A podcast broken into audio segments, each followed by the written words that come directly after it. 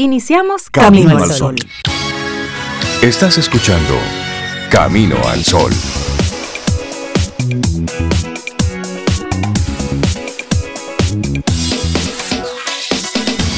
Buenos días, Cintia Ortiz, Sobeida Ramírez y a todos nuestros amigos y amigas Camino al Sol oyentes. Buenos días. Buenos días. hola Cintia, buenos días, buenos días todo el mundo, todo el que esté ya caminando con nosotros en este viernes. ¿Cómo están ustedes? Laura Sofía, Rey, Cintia, ¿cómo se sienten? Muy bien, muy bien. Yo estoy bien. Mm, sí, hombre, muy bien. Felices porque es viernes y porque ayer era jueves y porque mañana es sábado. ¿Y tú cómo te sientes de tu gripecita? ¿Cómo vas? Yo aquí bien, todavía un poco congestionada, no he encontrado un alma que me haga un té ¿Cómo, va? a ser? En, actitud de víctima. Sí, de chisme también. Para que, para que alguien se apiade. Pero sobre, pero. Manda un location para que los caminos hagan fila por allá. haberlo dicho antes, Zoe. Sí. Claro. Necesito. Óyeme, Clary hace un té. Bueno, tú eres testigo del té de Clary. Sí. Ah, pues ya resuelto. Ah, tú, no estás tomando té del bueno porque no quieres. Del sol. Ah, eso sí. Sal y ponte al sol, respira. Ah, eso me falta salir, sí. Sí, sí, sí, sí. Pero estoy bien. Eso. Estoy bien, eso. Eso es lo importante. Equilibra tu vida. Eso no daña mi día. Equilibra tu vida. Equilibra bueno, eso no es un consejo para Sobe, esa es, esa es la actitud Camino al Sol ah, que queremos compartir para todo el mundo. Sobe es un reflejo de una vida en equilibrio. Sí, sí, ah, sí. yo sí. trato de hacer eso cada día. Yo creo que fue que monté bicicleta, mucha bicicleta cuando estaba chiquita, y entonces aprendí ese equilibrio físico y en todo el sentido de la palabra. Ay, ay, ay. Qué bueno. Pero sí, en serio, pero en broma, eh, ahí estamos relajando en, este intro de nuestro programa, pero equilibra tu vida realmente es nuestra actitud Camino al Sol para el día de hoy. Es la propuesta que te hacemos. Así es, equilibrarlo todo porque a veces andamos por ahí medio loquitos por la vida. Entonces, no, hoy queremos invitarte a que en serio equilibres tu vida. Sí, sí, sí. Rey, equilibra tu vida. Sí, Cintia, equilibra tu vida. Sobe, no, Sobe tiene su vida equilibrada. No, pero como quiera, ah, a veces equilibra tu vida. ¿eh? porque parte del equilibrio es desequilibrarse de vez en cuando. Hablando de equilibrio, un, un hombre en esta semana caminó durante dos kilómetros, es decir, hizo un trayecto de dos kilómetros en la cuerda floja. Dos kilómetros. Aquí vivimos todos en la cuerda, en la cuerda floja. dos kilómetros en una cuerda. En una cuerda, sí. Está loco. no, eso es una habilidad. Ah, es, una, habilidad. Es un poder mental, mira, de para equilibrio total. Sí. Sí. Pero eso, equilibra tu vida y si puedes hacerlo en bicicleta, mejor. Hoy que es el Día Mundial de la Bicicleta ese artefacto que además de facilitar el transporte, el movimiento, ayuda a la salud y también está siendo utilizado como un símbolo en la lucha contra el cambio climático, la contaminación, la congestión del tráfico. En fin, si usted tiene por ahí su bicicleta, lávela, llénele las gomas de aire y úsela. Ajústela, sí. Es rico montar bicicleta. ¿A ustedes les gusta montar bicicleta? Sí, hace muchos, hace muchos años que no me monto en una bicicleta. Sí, es cierto. Dicen que no se olvida. no, no se olvida. que una vez tú te sientas, arrancas. No, después del estrellón tú, te, tú recuerdas cómo es que va el asunto. No, no, hay que estrellarse. No hay que estrellarse, no. no, a mí me gusta. Eso se queda por ahí. Sí, pero es... Hacía mucho como tú, Rey, que no la montaba. Hace un tiempo. Y la monté y es verdad, como dice Cintia, eso no se olvida. ¿Dónde, dónde montaste bicicleta, Sobe? Por ahí. Por ahí. Siempre que Sobe dice, por ahí. Por ahí. Tengo que ayudarte, Sobe. Porque... Gracias, Cintia. Pero sí, de hecho, las ciudades que tienen ese nivel de, digamos, de seguridad ciudadana un poquito controlado, eh, pues recurren mucho a la bicicleta, su, su, gente, sus ciudadanos, porque sí son conscientes del efecto positivo que tiene para la salud, por ejemplo, Rey, eso es increíble, el efecto positivo que tiene para la salud y ya pues también se cada vez más está como uno de los elementos que también ayudan contra el cambio climático, contra la contaminación ambiental, la congestión del tráfico, el ruido, pero realmente también la seguridad eh, física, seguridad mental de las personas. Vuelvo y repito, en las ciudades en donde la ciudadanía se siente segura, suficientemente segura para salir a la calle en bicicleta. Y, el clima lo permita también. Y la, sí, eso Porque es importante. con estos calorcitos de estos días aquí. Y también que las ciclovías sean respetadas por todos. Correcto, que existan y que se respeten. Exacto. En nuestro país ya comenzaron a, pintar las ciclovías, se ha estado haciendo un esfuerzo ya desde hace un tiempo, pero nos falta un trecho de, de conciencia. Y que esa conciencia permita entonces que, la, gente se, la gente se sienta segura utilizando esos espacios. Y luego, a mí, a mí, a mí me gusta, Rey, montarla, pero todavía no me atrevo a montarla en las ciclovías. Exacto. A mí me parece súper bien que la, que la hayan creado y que se use, pero yo, por el tránsito y como Sí, por la eso. forma en que manejamos aquí. Es que nos hace Yo prefiero hacerlo en lugares controlados. Nos hace falta ese, ese la conciencia. y, es, y es una especie de de círculo que debe cerrarse. en la medida en que se van creando esos espacios, se van utilizando, se van respetando, porque ¿qué es lo que dice de repente un, un chofer en un vehículo? Bueno, porque no hay ningún ciclista y me paso por ahí. A ellos que se cuiden, yo he escuchado decir eso, a ellos que se cuiden. Entonces, es, entonces en la medida en que eso es, está siendo usado cada vez más, pues en esa medida la gente, ah, no, espérate, esto se está utilizando. es, es decir, una especie de circuito que debe darse ahí. Son las 7, 9 minutos. Nuestros amigos del Distin Diario, precisamente por el Día de la Bicicleta, tienen un artículo interesante sobre, sobre esto y lugares donde se puede ir a, a utilizar un poquito. Y así rápidamente mencionó la, la, explanada del Mirador Sur, la ciclovía de la Bolívar, la ciclovía interna de la República de Colombia, en el Parque Iberoamérica también, hermosísimo, el Parque Costa Brava, una ciclovía que hay en el Malecón de Santo Domingo, otro en, la, en el Cachón de la Rubia, hay una ciclovía, en Santo Domingo Este, otra ciclovía en, el Mirador Norte, está la ciclovía del Ligüero, es decir, que hay opciones alrededor del país, digamos, para poder utilizarlos. Laboratorio Patria Rivas presenta En Camino al Sol, la reflexión del día.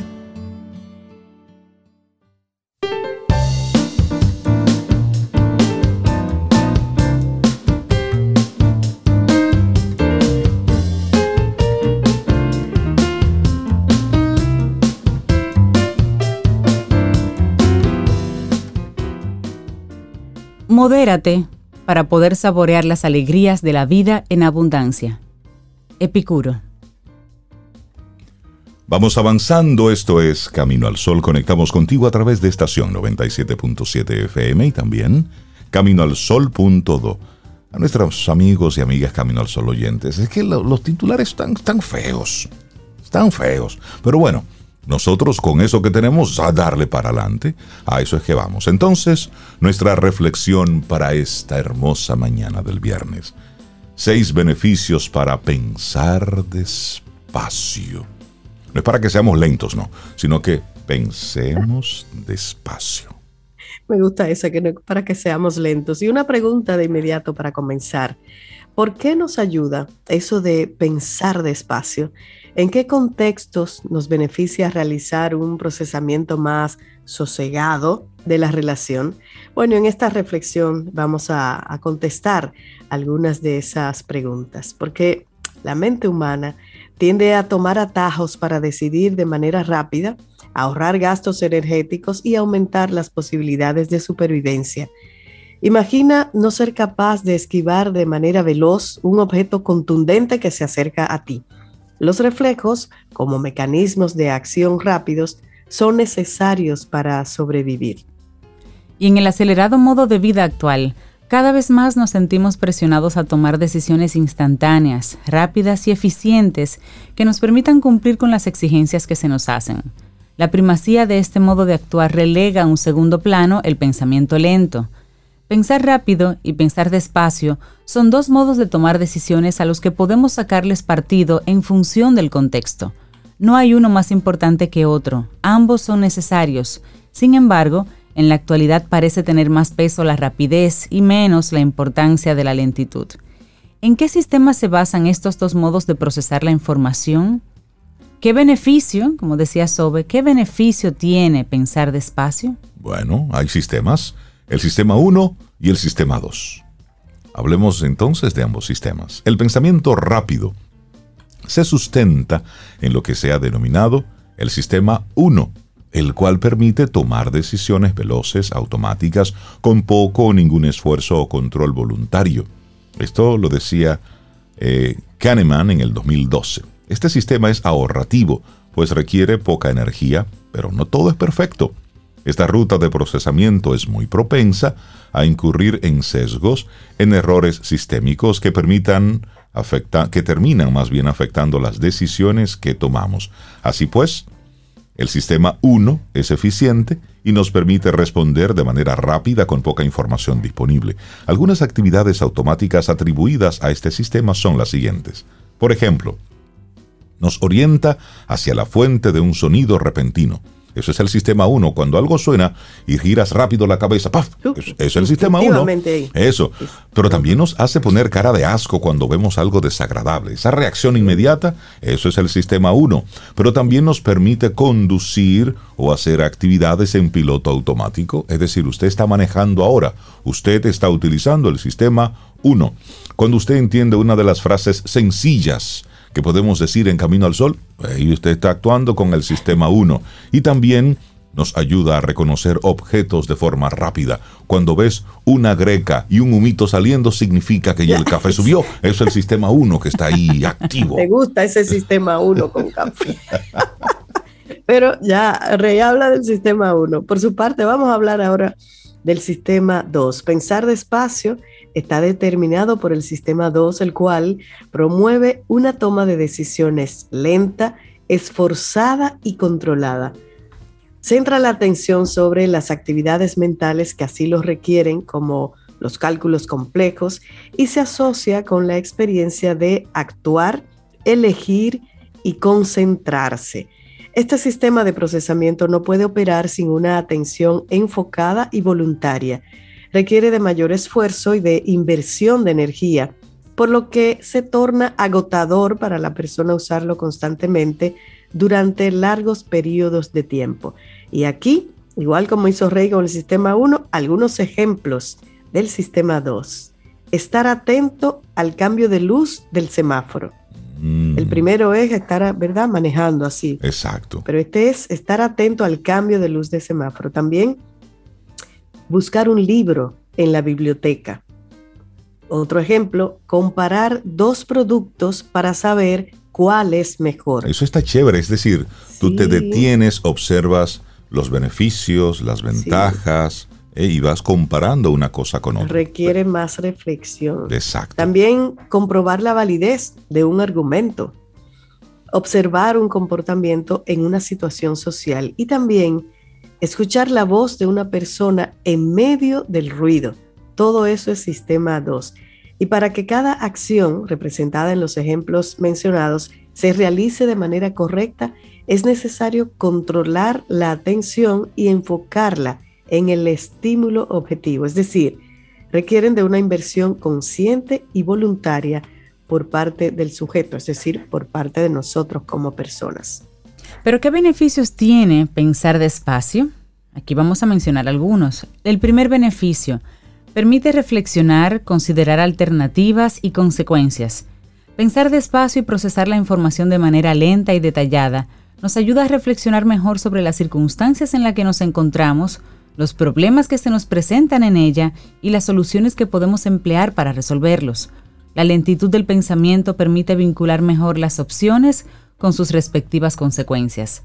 La comparación, la predicción y la visualización de los efectos primarios o secundarios de una decisión se logran a través de, pensar de manera pausada y crítica. A este último modo se puede llegar transitando por los caminos de la lentitud. El pensamiento crítico está directamente asociado con un modo de pensar desacelerado, en el que se da el análisis minucioso de las ideas. Bueno, y luego está que maneja la lógica, las matemáticas, la estadística. Aunque el pensamiento rápido del sistema 1 puede realizar cálculos matemáticos básicos como 2 más 2 es igual a 4, presenta serias dificultades para realizar cálculos más complejos que requieren de un razonamiento más profundo.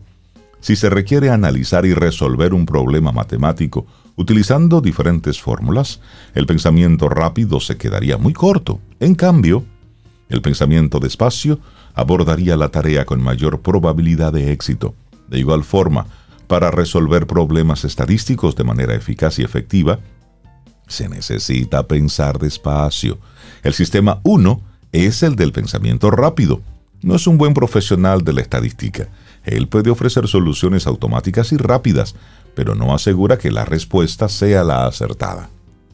Sí, así es. Bueno, y un tercer beneficio del pensamiento lento puede corregir errores. Es la corrección de errores requiere de un proceso atencional sostenido que sea capaz de hallar dónde está el problema para luego, en compañía de otros procesos mentales superiores, ajustar el error cometido. Este tipo de verificaciones y de cambios requiere de la intervención del pensamiento despacio, el cual brinda la posibilidad de analizar detallada, minuciosa y analíticamente el error. La solución de errores requiere de un trabajo metacognitivo, el cual solo puede lograrse apelando a la lentitud del pensamiento. La metacognición como estrategia permite planear, monitorear, controlar y evaluar los resultados obtenidos durante la realización de una tarea. Asimismo, permite conocer el proceso cognitivo que lleva a cabo la persona, la tarea que realiza y las estrategias que durante, hace durante todo el proceso. Claro, otro beneficio es que ayuda a realizar elecciones deliberadas. Pensar despacio permite tomar decisiones conscientes, los procesos automáticos y rápidos debilitan las elecciones deliberadas, pues no hay tiempo para detenerse y analizar de manera intencional las alternativas antes de escoger una. Cuando se toma una decisión en la libertad del pensamiento, esta tiende a ser más razonable, pues contempla la pertinencia y las consecuencias de las diferentes opciones que se tienen para optar por aquella que más se ajusta a la situación. Toda elección deliberada, al ser consciente, controlada y voluntaria, exige como mediación la capacidad de pensar despacio. Bueno, y número 5, facilita el seguimiento de reglas. El pensamiento lento, al ser secuencial, facilita el seguimiento de las reglas. Al pensar con rapidez, omite el paso a paso de las reglas. Es decir, primero ahora esto y luego esto y luego lo que sigue pues lo que se busca es la eficiencia, más no la efectividad. Así, se salta de una etapa a otra con la finalidad de lograr resultados inmediatos. Cuando se piensa despacio, de modo intencional, deliberado, voluntario, la mente puede seguir mejor las reglas, ya que es capaz de comprenderlas al reflexionar sobre ellas y buscar entonces el sentido que tienen. Además, permite saber de qué modo se pueden aplicar y qué se espera de ellas al ser implementadas. Así es. Bueno, y un sexto y última sugerencia, beneficio del pensar despacio es que controla el pensamiento y la conducta. Para regular los pensamientos y las acciones es necesario pensar despacio.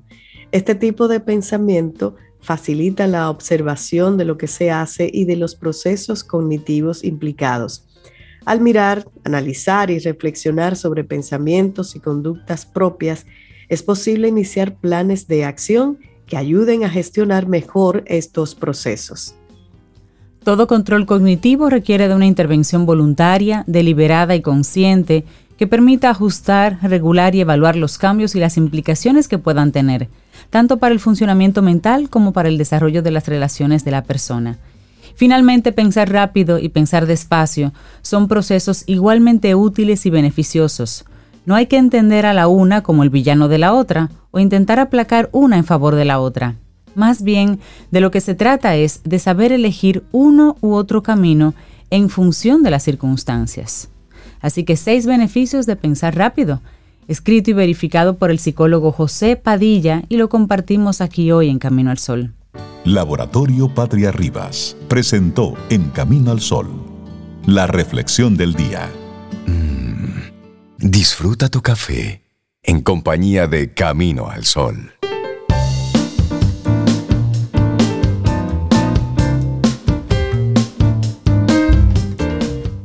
Dalul Ordey, licenciada en psicología, doctora en neurociencia cognitiva aplicada. Buenos días, Dalul, ¿cómo estás? Buenos días, Reinaldo, Cintia, Sobeida, un abrazo.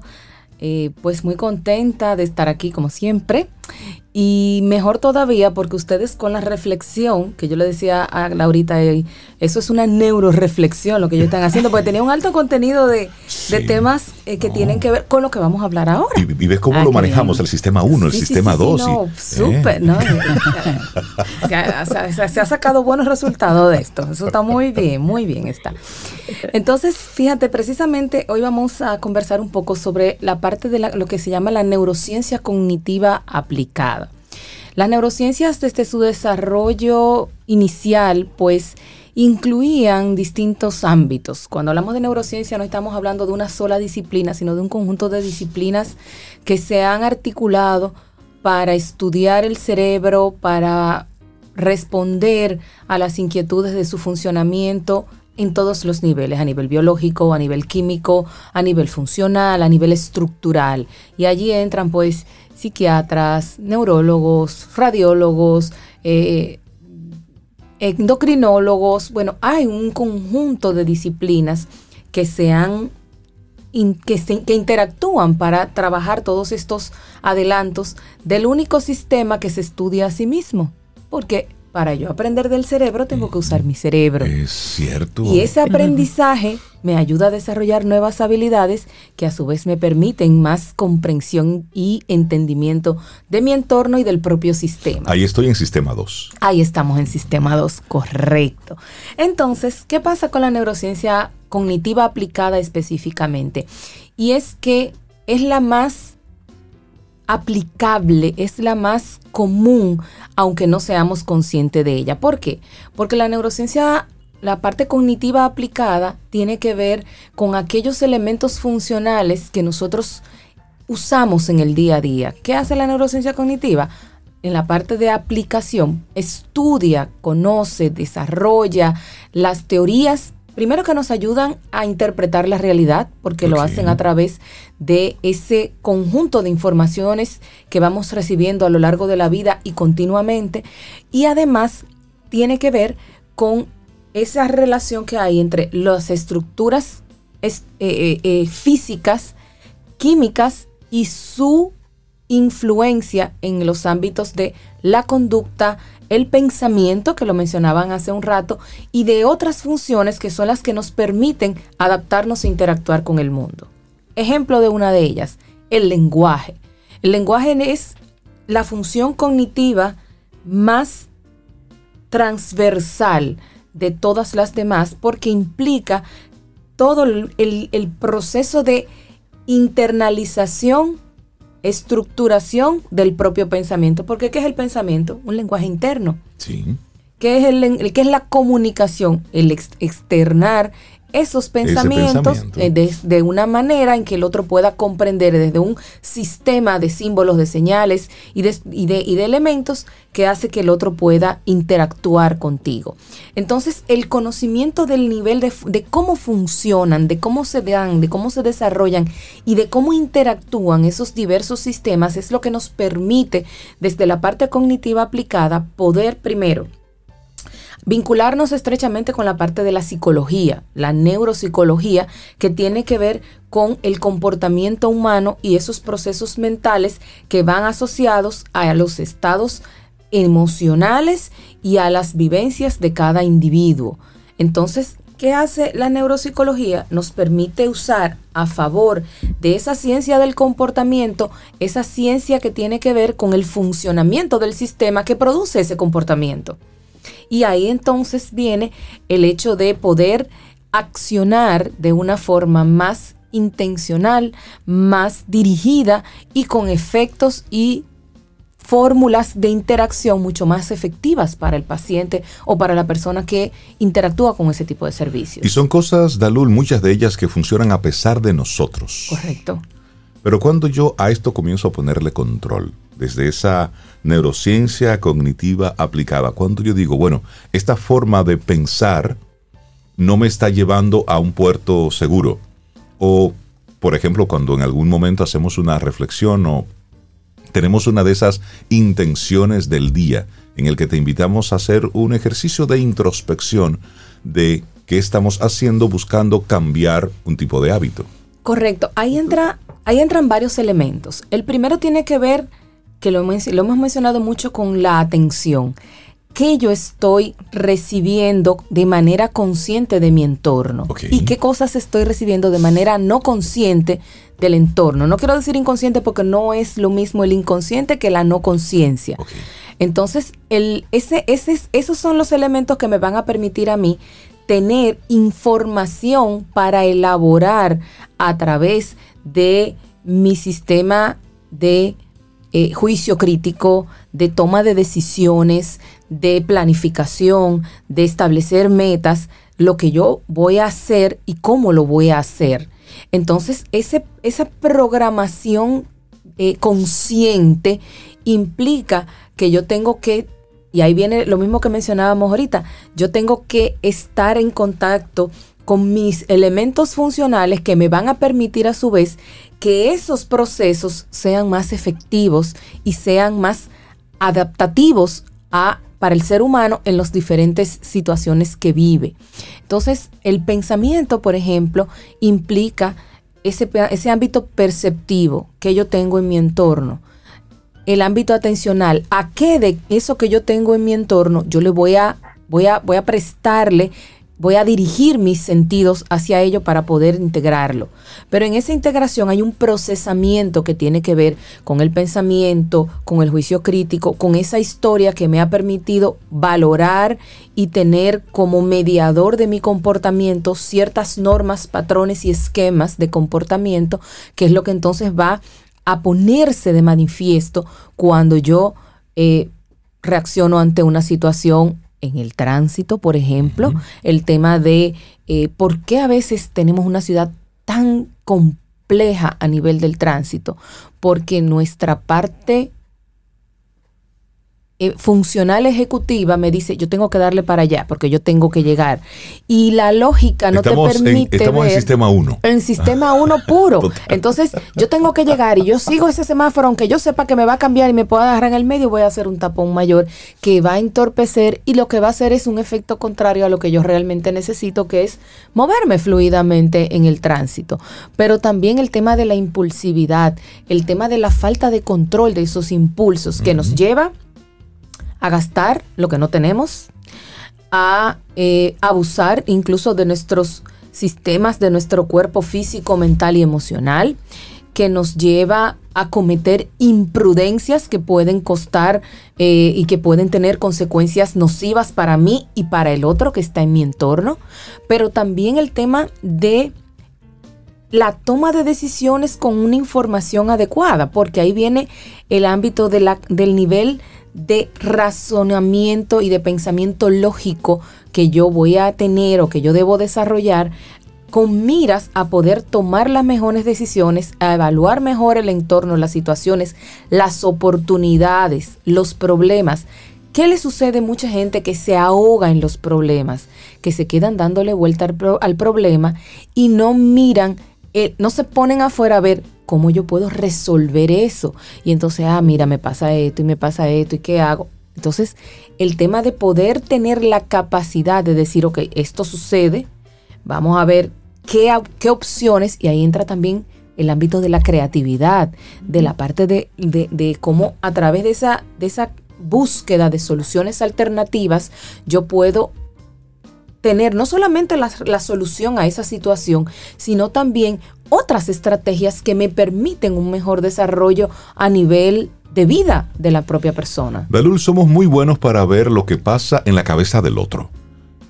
Pero, pero para ver lo que está pasando en la nuestra somos muy malos. Entonces nos encanta estar dándole recetas al otro. Mira tú, deja de estar dándole mente a esos problemas. Y comenzamos a, a sugerirle al otro qué hacer. Pero de forma práctica, no, en nuestro entorno, nos reconocemos y reconocemos a personas que, por ejemplo, le dan mucha mente a las cosas y que se ahogan en un vaso de agua. Desde fuera, ¿cómo puede uno, tomando en cuenta esa neurociencia cognitiva aplicada, cómo desde fuera puede uno ayudar a una persona que uno ve que está medio empantanado, que está como en esa, en esa situación de ensimismamiento yo creo que hay dos elementos fundamentales. Primero, el poder ayudarle a identificar cuáles son las situaciones en el contexto objetivo y real.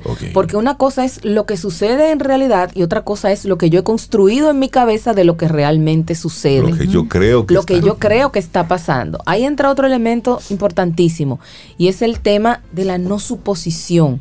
Nosotros actuamos continuamente ante la suposición de que yo sé lo que va a pasar, lo que el otro piensa, etcétera. Eso pasa con la interacción con el otro. A veces yo estoy hablando con una persona y yo no estoy escuchando lo que me dice, yo estoy elaborando la respuesta de lo que yo le quiero decir para ver cómo yo tengo la razón o cómo yo obtengo lo que quiero, pudiendo nosotros tener mil veces mejores resultados cuando realmente nos ponemos en una escucha activa que nos permita dimensionar objetiva y adecuadamente una situación determinada para poder entonces elaborar, responder una alternativa que me beneficie a mí, pero que también, porque no te pueda beneficiar a ti, que sea la solución más adecuada para ambas partes. Entonces ahí entra esa parte. Primero vamos a poner en un contexto objetivo, vamos a, a ponerle nombre, apellido y límites a esa situación. Porque, las, porque volvemos, eh, cuando hacemos esa película en la cabeza, eso se convierte de una canica, se convierte en un globo aerostático. Exactamente. Entonces se, se dimensiona, se sobredimensiona. Lo segundo, ¿qué yo puedo hacer? O sea, ¿cuál es mi actitud ante eso? O sea, ¿cómo tú estás reaccionando? ¿Qué tú estás haciendo? Actualmente para que esa situación que te perturba, que te molesta, que te angustia, cambie. Porque entonces eh, ahí entra el tema de vamos a buscar una solución creativa. Bueno, a lo mejor yo no lo puedo resolver en una semana, pero yo en una semana puedo manejar un aspecto que me va a ir llevando paulatinamente a la resolución de esa, de esa gran situación que a lo mejor no es tan grande. Que a lo mejor el tema es, y ahí entra el tema de, nosotros, los profesionales que trabajamos en eso. Y es que yo te le doy una dimensión distinta para que tú lo puedas ver desde afuera, pero tú. Y ahí en esa visión distinta, eh, más em, lógica, más eh, estructurada cognitivamente y no tan emocionalmente, sin dejar a un lado esa parte, puedo entonces dimensionarla de la forma correcta y poder entonces hacer eh, esa esa proyección positiva que me lleve al logro y al desarrollo y a la solución de una situación determinada o de un conjunto de situaciones que me pueden estar eh, se pueden estar dando porque hay veces señores que vamos a estar claros hay veces que todos los palitos te caen juntos y que se te se te daña la nevera y que el carro te da un palo y que hay que pagar la inscripción del colegio de los muchachos. O sea, se hace un convito bien interesante. Todos se ponen de acuerdo. Todos se ponen de acuerdo. Eh, ahora exactamente. Entonces cuando, eso desestabiliza claro. déjame ver cuánto resiste Reinaldo Cintia sobre ese convito entonces, eh, eh, es eso, es, ok, no puedo resolverlo todo. ¿Qué es prioritario? ¿Cómo eso que, que, aunque sea importante, yo puedo negociarlo, manejarlo, eh, buscarle una alternativa que cuando se obtenga o cuando se tenga las, las condiciones, poder resolverlo. Pero entonces nos quedamos, como dices tú, callado, tragándonos eso, rumiándolo. Entonces tengo que pagar el colegio, entonces tengo que la nevera, entonces que esto, y entonces que mamá, y entonces que la medicina, y entonces que. Y entonces en, ese, en esa rumiación de problemas nos encharcamos y nos quedamos ahí y ni resolvemos, ni encontramos una solución adecuada, ni podemos eh, intervenir efectivamente o movernos efectivamente para poder ayudarnos y ayudar a, lo que sucede. Y luego eso, el daño que nos estamos haciendo a nosotros y también lo que estamos ocasionando en el otro, porque cuando estoy metido en esa en esa loca carrera de pensamientos, una persona luego va a preguntarte algo y tú reaccionas de forma agresiva.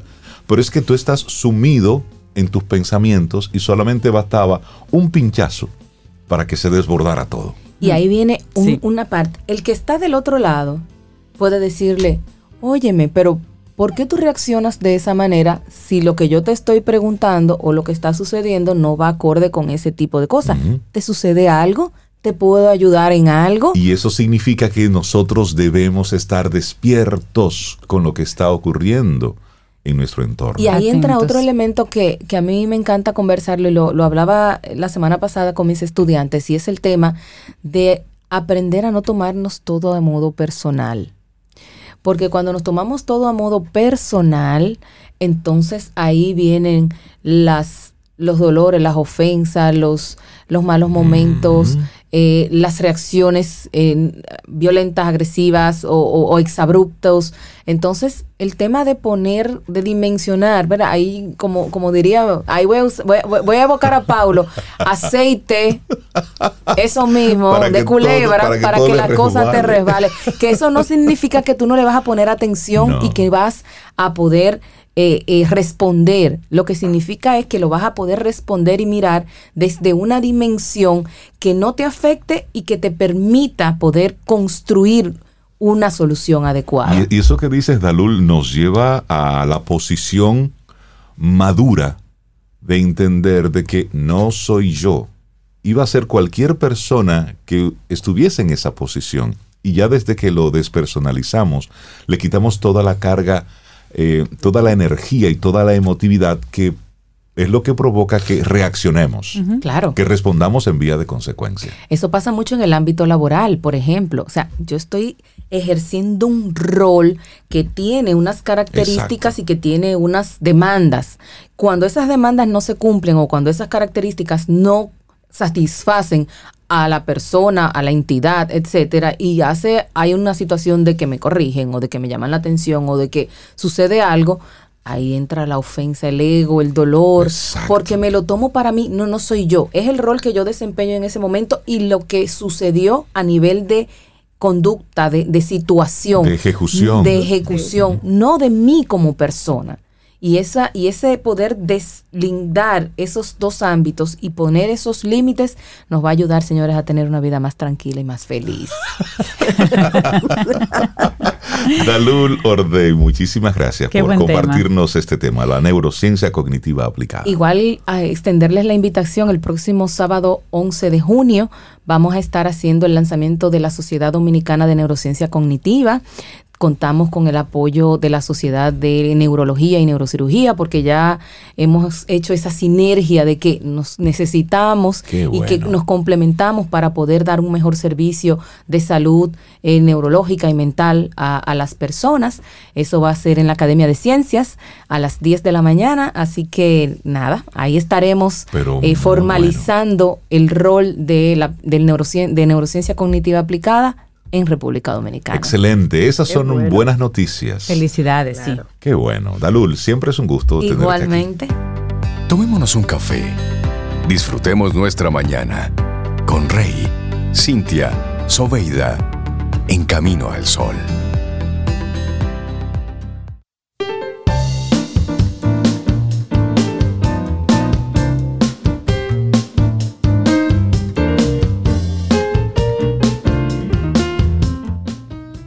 Y dice Jana Kingsford en una frase, el equilibrio no es algo que encuentres, es algo que creas.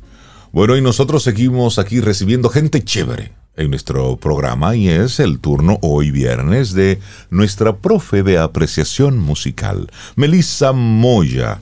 Es actriz, bailarina, ella hace de todo y lo más importante es que todo eso que ella aprende por ahí viene y nos lo comparte. Y lo pone en práctica todo.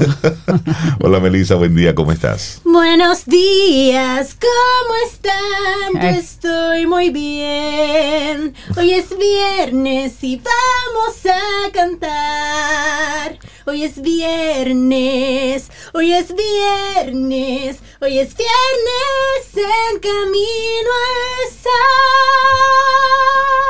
sol. Ay, me gusta que me saluden así. y esa princesita de Disney que llegó.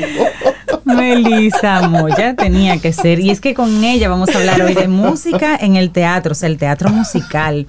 Qué chévere, qué bueno, qué bueno. Y de hecho vino hoy vestida así como princesita. Sí, ella anda hoy como de princesita también. Metiendo en personaje. Estás en personaje. Vamos a hablar de, del teatro musical. Correcto. Eh, nosotros hemos hablado anteriormente, eh, que hemos estado en el clasicismo, hemos hablado de la ópera. Y hay personas que me han preguntado cuál es la diferencia entre la ópera y el teatro musical. Porque ambas son piezas que involucran teatro, que involucran música y la ópera mm, muchas veces, o sea, involucra danza, aunque no necesariamente de parte de los cantantes. O sea, hay danzas en, en el medio de las, de las historias, se hacen coros también, eh, hay oberturas, em, eh, partes instrumentales. Y bueno, la historia, el teatro musical se parece, pero los estilos eh, varían mucho. Entonces vamos a hablar un poquito de los orígenes del teatro musical. Tanto el teatro musical como la ópera, si nos vamos a los antecedentes, llegamos a la antigua Grecia que donde se utilizaban en las tragedias movimientos y, canciones para contar historias. Eh, también surge luego el drama litúrgico, entonces eh, en, el, en, el, Renacimiento y entonces la ópera, eh, que viene naciendo hacia 1500 aproximadamente. Viene siendo un antecedente de lo que es teatro musical. En el caso de la ópera, la técnica de canto, por ejemplo, es muy distinta si yo fuera a repetir parte de lo que, lo que canté, ¿verdad? Como saludo, en vez de hacerlo en ese estilo, sería más como Buenos días, ¿cómo están? Y una, una colocación diferente. esta explicación es en vivo, eso no está pregrabado. Continúa. Entonces, esa es una de las diferencias que tiene. Y la otra es que la ópera eh, tiene una. el peso está más en la música que incluso el texto. Eh, la ópera, como surge en Italia, eh, se hace pues en italiano, empieza así, ¿no? Luego se hacen óperas en otros idiomas. Pero a la hora de, verla, si tú conoces la trama, lo más importante y lo que tú vas a disfrutar es la puesta en escena, más que el texto sí, mientras que en el musical es al revés. En el musical el peso lo tienen más las palabras y eso eh, va a influir en, el espectador. yo quiero que escuchemos un fragmento de la audición número uno de Black entonces, un momento, un momento, señora directora, nos vamos con la número uno, ¿cierto? Sí. Muy bien, entonces déjeme detener esto aquí para que podamos disfrutarlo mejor. Tenemos nuestra, nuestro fondo musical, entonces vamos a escuchar esto entonces. Está cargando, dele un momentito, sabe cómo es la, la, la tecnología. La tecnología. Si quieres, puedes ir abundando un poquitito más en lo que eh, esto bueno, va cargando. Antes de Black Fruit, en 1728, eh, un compositor británico eh, escribió The Beggar's Opera, y cambió la ópera eh, popular porque era la primera escrita en inglés. Ya a partir de ahí entonces se, se populariza el género y se empiezan a, escribir óperas en otros idiomas. Y entonces en 1866 es cuando surge Black Crook, que es lo que vamos a escuchar ahora, que surge básicamente porque un teatro se quemó y el ballet de París estaba parado y algunos oh, productores pensaban que ellos no podían poner simplemente a las bailarinas francesas en sus atuendos y dejarlas ahí, sino que la gente esperaba una historia. Entonces, bueno, eh, se, hace esta producción eh, y, es presentado 474 veces. Fue el primer musical que introdujo texto hablado entre las canciones, eh, presentado en, Nueva York. Y a partir de ahí entonces comenzó eh, el boom realmente de, lo que es el teatro musical. Después con el primero, ya más estructurado, que fue Showboat. Showboat. Showboat, sí, vamos a escuchar una, no, yo, tengo aquí a, Melissa que está, pero vamos a ver cómo podemos hacer que esto suene de la mejor manera. Pues, ah, exactamente. Veamos ahora si tenemos audio por aquí, porque esto es...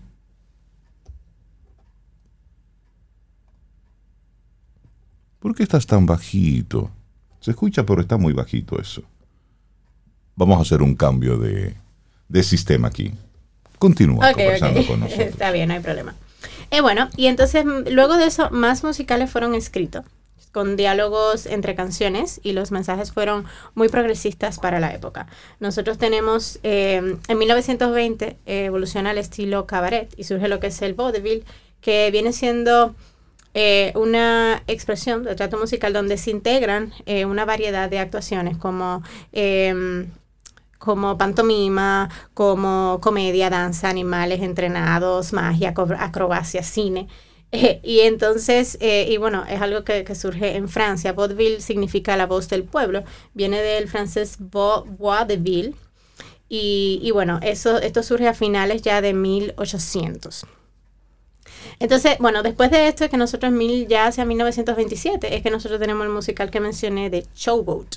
Showboat eh, fue escrito, y el primer escrito como para introducir temas de prejuicio social. Okay. Ahí tenemos la número uno. Okay.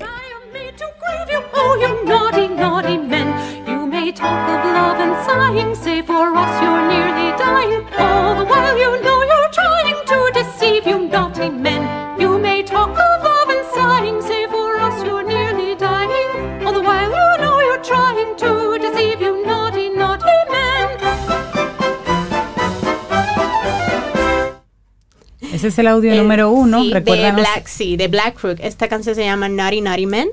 eh, que Black Rook que, que, fue hecho en 1866. Y ahora entonces vamos a escuchar la de Showboat, eh, que es Can't Help Loving That Man. Fish gotta swim, birds gotta fly. Me gustan así suavecitas. I gotta love one man till I die. Can't help loving that man of.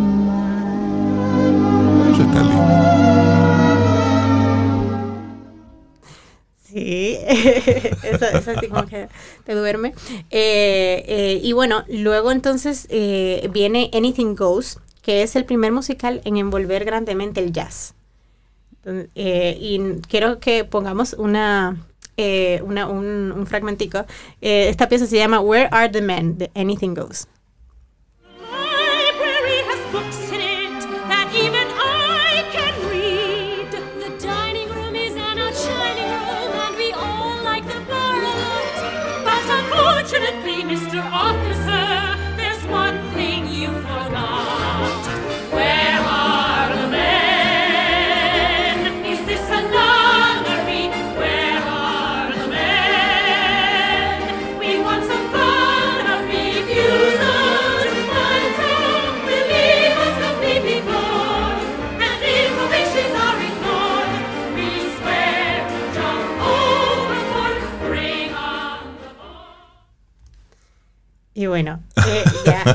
A mí me encanta porque yo me imagino como todo, toda esta danza, sí, sí, todo sí, este espectáculo. Óyeme, y el reto para los artistas, porque no es solo cantar, claro. ahí viene toda una coreografía, toda una actuación para poner en escena esto. Uh -huh. Correcto. Eh, mira, por ejemplo, en el caso de la ópera, bueno, se ha, se, eh, hoy en día las, las óperas que se recrean, que son de tiempos pasados, pues eh, tienen, les integran como ciertas variaciones en vestuario, en eh, contextualizan como lo que pasó, en, o sea, dejan la misma ópera, pero eh, ponen todo el escenario de manera como si fueran tiempos más actuales. Sin embargo, la demanda, por ejemplo, no es lo mismo un cantante de ópera que canta eh, independientemente de que se mueva, se exprese y actúe, porque tiene que actuar lo que estás diciendo, eh, no va a tener la misma demanda de coreografía que, por ejemplo, en teatro musical, donde tú ves que, que claro, está el cuerpo de baile, hay, hay bailarines que, que, se presentan en teatro musical que no necesariamente cantan, pero eh, independientemente de lo usual es que los, los actores eh, principales y más sobre todo, o sea, los actores sobre todo en musicales que demandan más coreografía, eh, tengan esa habilidad. Y por eso es que se entrena en música, en danza y en eh, música, en danza y en teatro. Exacto. Que por eso es que te dicen, no, porque ella baile. yo, a, a, mí siempre me ha gustado eh, todo eso. Y de hecho, si nosotros nos vamos, nos remontamos a películas viejas, vamos a ver que muchos de esos actores famosos que nosotros conocemos son actores que están formados en las tres cosas. Sí, sí, sí. Y de una manera, eh, o sea, bien fuerte. Que a propósito, eh, aprovecho para anunciar que en el Colegio San George, eh, ahí yo trabajo en la academia del colegio, eh, nosotros estamos eh, trabajando en un campamento de verano de teatro musical. Oh, qué chévere. Va a ser del 20 de junio al 29 de julio. El campamento se llama Taste of Broadway que es precisamente para que le vamos a dar a los niños como un, un sabor de lo que es Broadway. Sí, se va a dar formación en tanto en canto como en teatro, como en danza y va a ser algo bien chévere. Pueden Ay, buscar qué chévere. pueden buscar más información. Bueno, lo pueden buscar a través de mis redes, también pueden buscarlo a través de Instagram arroba tasteofbroadway.do y la página web que es así mismo, eh, tasteofbroadway.do. Óyeme, qué, Felicidades, qué Melissa. Mira, ¿y qué más tenemos aquí? En... Oh, pues sí, eh, nosotros tenemos, ya eh, cabe mencionar que ya hace 1947 empiezan lo que son los Tony Awards, que seguramente ustedes Uh -huh. eh, han bueno, oído. estamos eh, para, en las fechas para estos días. Sí, el día 12, por ahí. Ajá. Y ahí se premian, eh, son unos premios que se hacen precisamente. Son los premios del, teatro, del, teatro musical y todo eso. Correcto. Entonces, ahora yo quiero que pongamos eh, una pequeña, la número, eh, la número 5, que es The Hair. En, en 1966, Hair es que se convirtió en el primer musical en utilizar rock. Entonces quiero que escuchemos esa audición. Esto se llama I'm Black and Not Black. I'm black,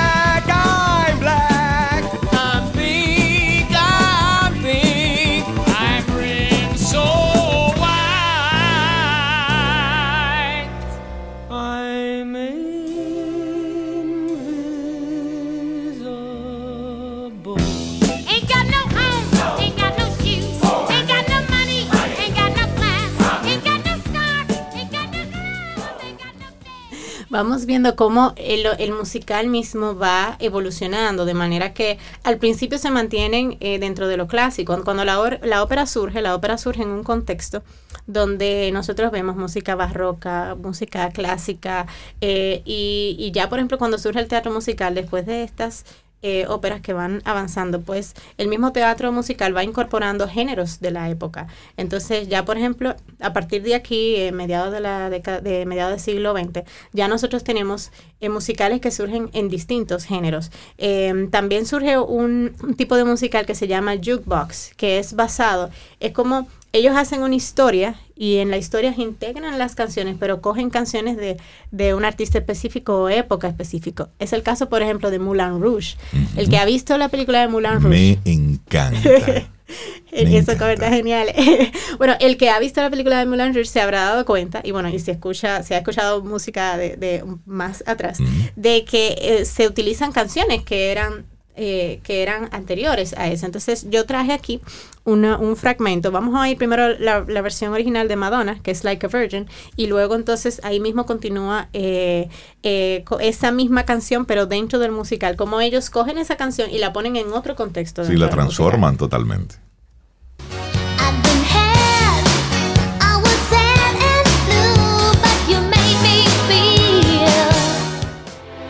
She'd been had She was sad and blue, but you made her feel. Yes, you made her feel shiny and new. like a virgin, touch for the very first time, like a virgin. Time, gonna give you all her love. Her fear is fading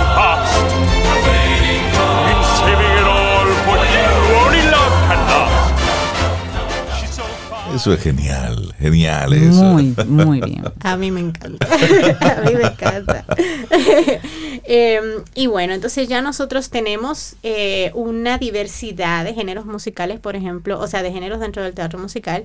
Em, y tenemos, por ejemplo, eh, musicales eh, basados en, hechos de la vida real, por ejemplo. Y está Hamilton, que yo sé que a mí me encanta Hamilton. Yo te estaba dejando tranquilo. Lo que pasa es que lo mejor uno le va dejando final. Hamilton, por ejemplo, es un musical eh, musical genial, que se basa en la historia de los padres fundadores de Estados Unidos, pero eh, específicamente en Alexander eh, Hamilton. Y em, es un musical que utiliza sobre todo hip hop. Entonces, y, bueno, y la puesta en escena, o sea, es apoteósica, tienen que verlo. pero yo traje aquí en la, si puedes poner la audición número 10, ahí vamos a ver dos fragmentos de dos canciones. La primera es mi favorita, que es Wait for It, y después de King George, You'll Be Back. Love doesn't discriminate between the sinners and the saints. It takes and it takes and it takes, and we keep loving anyway. We laugh and we cry and we break and we make our mistakes. And if there's a reason I'm by her side, and so many have tried,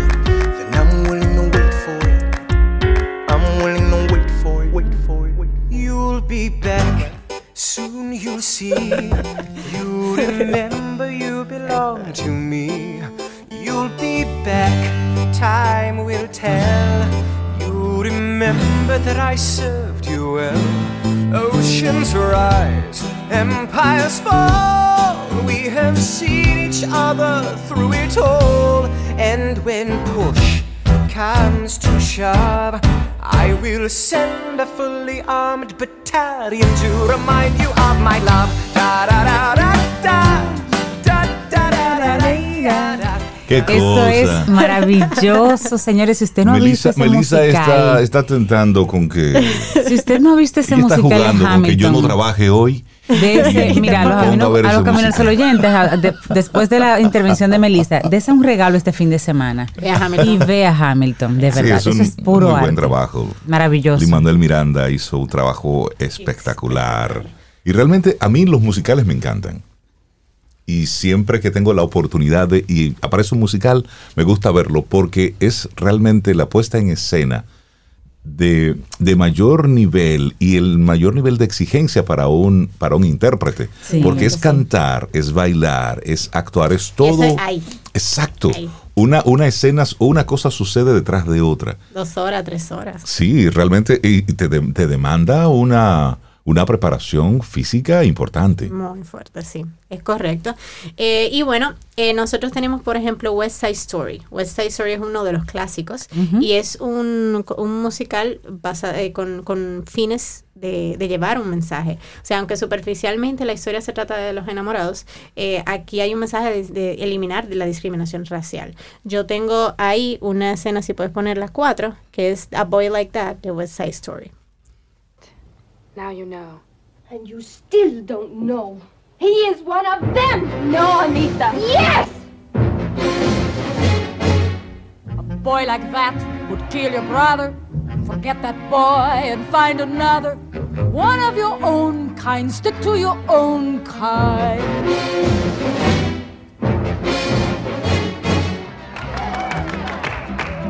I like to be in America. Okay, by me in America. America. For a small fee in America. Le buscaron ahí el feeling para decir América, Sí. más latinizado, Más más, que. América. que esa es la, la canción quizá más conocida de, de ese Así es. musical. Sí. Sí, y bueno, y tenemos los musicales basados también, eh, musicales que son películas, como The Greatest Showman, que causó bastante sesa- sensación. Yo tengo ahí la de This Is Me, la número 9. La número 9, aquí va.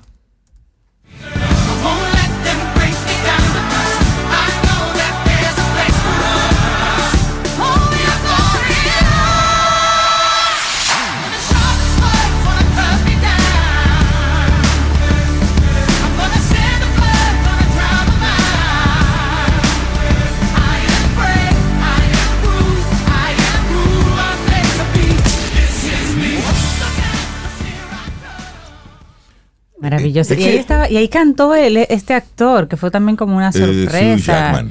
Hugh Jackman. Sí, pero también en Los Él salió en Miserables. Los Miserables, también. En Los exactamente. Miserables también. No, Hugh Jackman es un actor que tiene bastante. Y también en Los. Miserables canta muy mal, por cierto, el Russell Crowe, pero él canta. Pero Ahí. canta, pero canta. Y ahí canta muy bien eh, Anne Hathaway. Anne Hathaway, y muy Sí, bien. ella- ella sí, es muy, muy completa ella.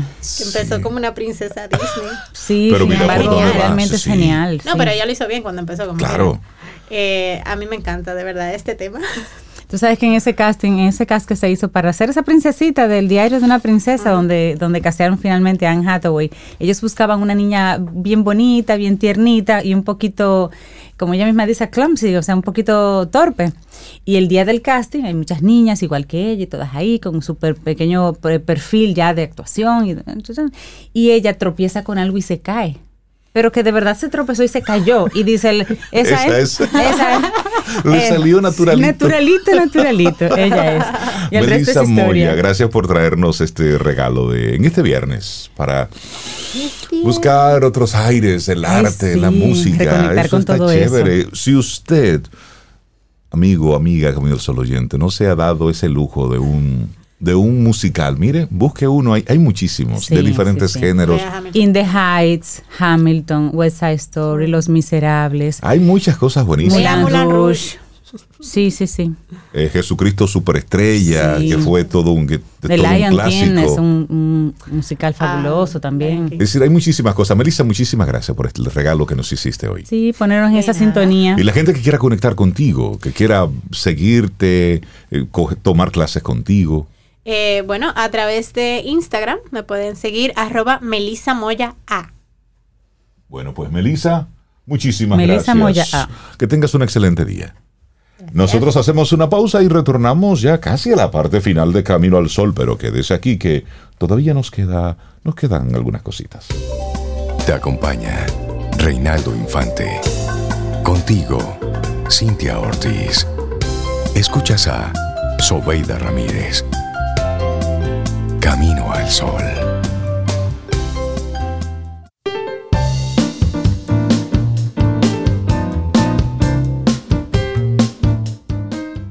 Y hoy te recordamos que nuestro tema, nuestro tema central es el equilibrio.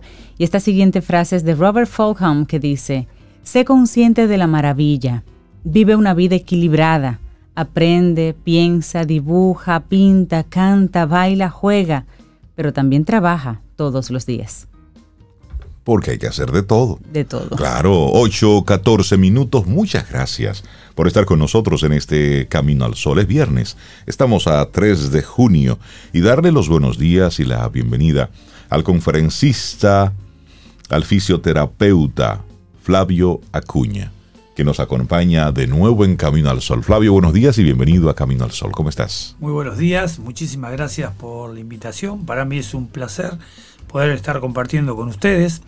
Eh, me siento sumamente contento de poder comunicar a la República Dominicana y a nivel mundial lo que estamos programando para el mes de octubre, que va a ser el primer congreso en lo que es el Caribe y República Dominicana de Wellness y Spa, sexto congreso de la Asociación Interamericana de Spa. Así que nos sentimos sumamente felices de estar compartiendo cabina con ustedes. Bueno, estamos contentos de que nos acompañes físicamente aquí en, Camino al Sol. Flavio, ¿qué tan importante o qué lugar ocupa República Dominicana para que se celebre un congreso de esta naturaleza? Mira, em, la República Dominicana eh, se está formando como uno de los destinos más importantes de wellness a nivel mundial. El año pasado participamos nosotros en el World Wellness Weekend yo soy embajador de República Dominicana representando el wellness y quedamos posicionados en el top 10. Eh, este año el presidente de la República, Luis Abinader, ha sacado un decreto que quiere apoyar lo que es el wellness de la República Dominicana. Esta isla es una isla bendecida, tiene ríos, cascadas, montañas, una de las playas más hermosas del planeta, donde nos visita muchísima gente que hoy en día está buscando un cambio de vida, que es el bienestar. Nosotros tenemos una diversidad enorme para ofrecerles a ellos. Entonces yo creo que el Congreso va a traer delegaciones de todas partes del mundo, desde Japón, Francia, España, Alemania, Suiza, Canadá. Tenemos gente de México, Estados Unidos, Caribe, Centroamérica, Sudamérica. Va a ser una reunión del bienestar en el mundo y pudiendo posicionar a República Dominicana como uno de los destinos más importantes del wellness a nivel mundial. Buenísimo. Y cuando hablamos de bienestar, Flavio, muchas veces el bienestar está muy atado también a la cultura.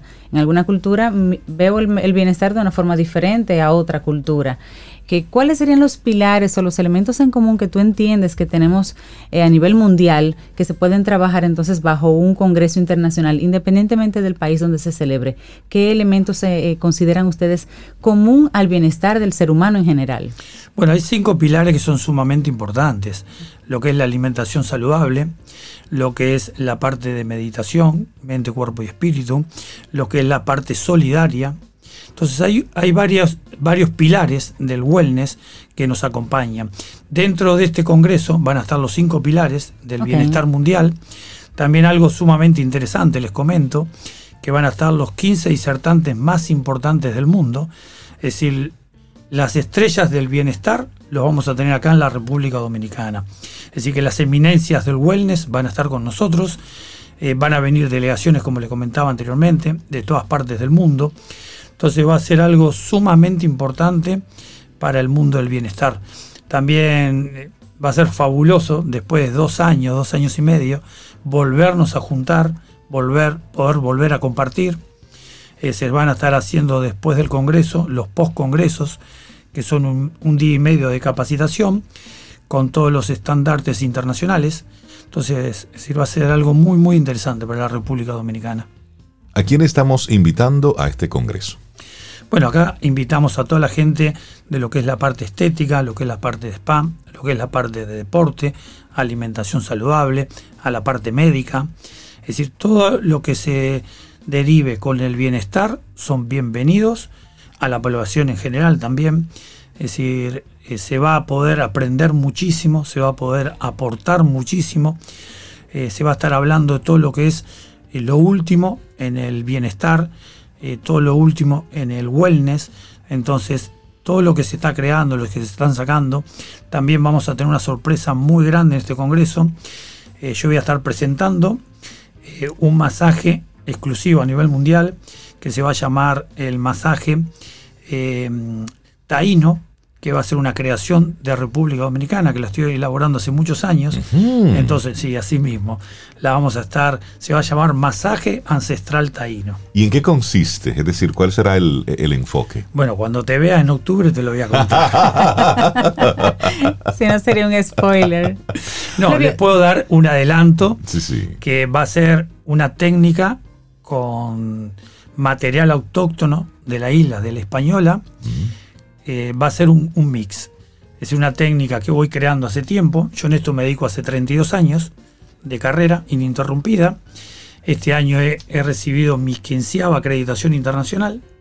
Entonces, bueno, con esos años, agarrando un poquito acá, un poquito allá, eh, estoy creando el masaje ancestral taíno, que se va a estar presentando en el Congreso, representando a la República Dominicana, como algo exclusivo nuestro.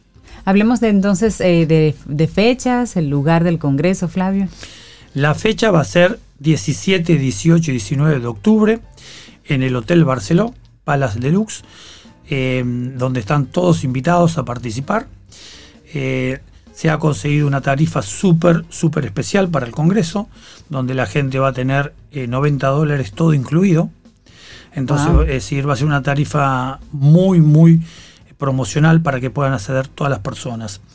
Eh, toda la gente que se dedique al bienestar, al wellness, bienvenidos, los esperamos con los brazos abiertos. También en el Congreso van a ver todos los días antes del Congreso y después actividades. Por ejemplo, el saludo al sol. Antes del Congreso se va a hacer una meditación agradeciéndole al sol en la playa. La playa del Hotel Barceló está catalogada entre las 10 playas más lindas del planeta. Recordemos cuál, dónde está ubicado ese hotel. El Hotel Barceló está en Bávaro. En Bávaro. Está en Bávaro, es decir, Hotel Barceló. Está en Bávaro los días 17, 18 y 19 de octubre. La gente también, algo muy importante, la gente que quiera venir al Congreso y que sea de otros países y quieran venir por una semana, que mucha gente me pregunta eso una semana, 10 días, el hotel nos permite y nos respeta la tarifa. Es decir, que la gente que se vaya a quedar 7 días va a pagar la misma tarifa que el Congreso, que eso es algo muy importante. Eh, también tenemos planeado hacer con la gente del Congreso dos excursiones, donde una excursión se va a hacer a la isla Saona, exclusiva para el Congreso, y en la isla se le va a recibir con un zumbatón. Es decir, después vamos a hacer otra excursión a un parque que está en Bávaro, donde va a ser eh, una excursión wellness, donde va a haber aquagym, va a haber yoga, va a haber pilates, es decir, todo dedicado al bienestar. Entonces se va a hacer una barbacoa. Buena agenda. Para la gente que quiera, bueno, que le guste la carne, para la gente que es vegetariana van a tener también eso. Y se van a hacer cinco o seis actividades en el parque, todo wellness. Es decir, va a ser un festival mundial del bienestar. Flavio, las personas, eso suena maravilloso. Las personas interesadas en conectar contigo, en conectar con el Congreso, con la organización como tal para asistir, ¿a qué teléfono deben llamar? ¿Qué correo deben escribir? Ok, se pueden comunicar al 829-375-0623, 829-375-0623, al correo flavio arroba spa puntacana.com se pueden comunicar también con la Asociación Americana de Spa. Entonces, esos son los contactos donde nos pueden estar eh, contactando para que le demos información del Congreso. Eh, también las personas o compañías que quieran participar en lo que es la parte de sponsor nos pueden contactar. Es decir, todas las compañías que se dediquen a lo que es el bienestar pueden contactarnos. Nosotros eh, se va a estar algo sumamente interesante. Se va a estar transmitiendo en vivo y en directo para los 150 países. Otra cosa que es la cereza del postre, el World Wellness Weekend es el evento más grande que hay en el mundo de bienestar, de wellness. El año pasado nosotros participamos y fuimos el único país en el mundo que sacamos triples premios de campeones mundiales, con 131 actividades en la isla. Este año se están proyectando 300 actividades en la isla. Nos han prestado el Jardín Botánico acá en Santo Domingo, así que espero que participen ustedes dos. Eh, el Parque del Este también. Bueno, Bávaro, Punta Cana va a participar muy fuerte. Cabarete, Las Terrenas.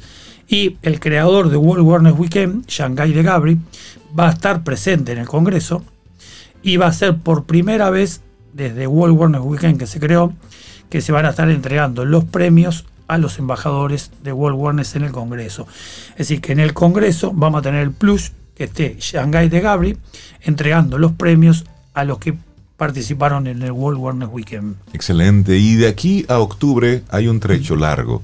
Y la gente que escuchándote dice, pero me gustaría ir conectando con esa con esa buena onda, esa buena vibra de antes de llegar al Congreso. Antes de llegar al Congreso. ¿Cómo conectamos contigo y tu centro? Porque sabemos que tienes un rinconcito muy especial que has ido creando con el tiempo en nuestro país. Bueno, mi centro lo he creado en Punta Cana hace 20 años. Eh, se llama Spa Natural Center. El eslogan dice, dentro del paraíso existen los oasis. Nosotros en el Spa Natural Center tenemos lo que es eh, tratamiento de spa convencional. Tenemos medicina tradicional china, con lo que es acupuntura, ventosas, eh, hierbas medicinales, lo que son copas chinas, eh, moxa bustión. También tenemos masaje tibetano, tenemos lo que es tratamientos y nuestra escuela de capacitación. El año pasado capacitamos 280 mujeres, este año tenemos inscritas 680, wow. con todos los estándares internacionales. Estamos posicionados hace 15 años como uno de los centros más importantes de República Dominicana y a nivel de Caribe. Entonces la gente que nos quiera contactar eh, puede contactarse por, nuestra, por nuestro mail, que es flavio.spa-puntacana.com o por nuestra página web que es www.spa-puntacana.com. Pueden seguirnos por todas las redes, tenemos Instagram, LinkedIn, página web, tenemos también nuestra propia eh, radio digital que se llama Flavio Radio Digital, donde hablamos todo sobre lo que es ah, wellness. Sí, sí, nosotros venimos trabajando muy fuerte hace muchos años con todo lo que es el bienestar por ejemplo, lo que es la parte de deporte a nivel nacional, todo lo que son deportistas elite, la gran mayoría los atiendo yo en mi centro. He cubierto muchos eventos a nivel nacional e internacional. Hoy en día ya me estoy retirando, me estoy dedicando a lo que es la capacitación y lo que son los congresos eh, y también las conferencias. Este año ya tengo confirmadas seis conferencias internacionales en México, en Perú, en España. En España voy a hacerte una gira en el mes de noviembre. Eh, todo divulgando y pasando el conocimiento sobre lo que es el bienestar mundial. Qué bueno. Flavio Acuña, muchísimas gracias por invitarnos a este cuarto Congreso Internacional de Profesionales de Spa y Bienestar. Sexto Congreso. Es el eh, sexto. Sexto Congreso, primero en la República Dominicana. Eh, nos sentimos sumamente contentos y orgullosos que sea aquí, en la isla. Así que bueno, espero que la gente participe, nos visite y que sea una gran fiesta del bienestar a nivel mundial. Excelente. Flavio Acuña, muchísimas gracias. Y siempre bienvenido aquí a Camino al Sol. Muchas gracias por la invitación. Les mando un fuerte abrazo a todos.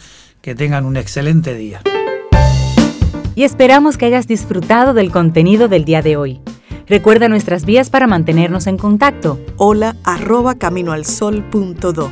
Visita nuestra web y amplía más de nuestro contenido. Caminoalsol.do. Hasta, una, próxima, edición. Y pásala bien.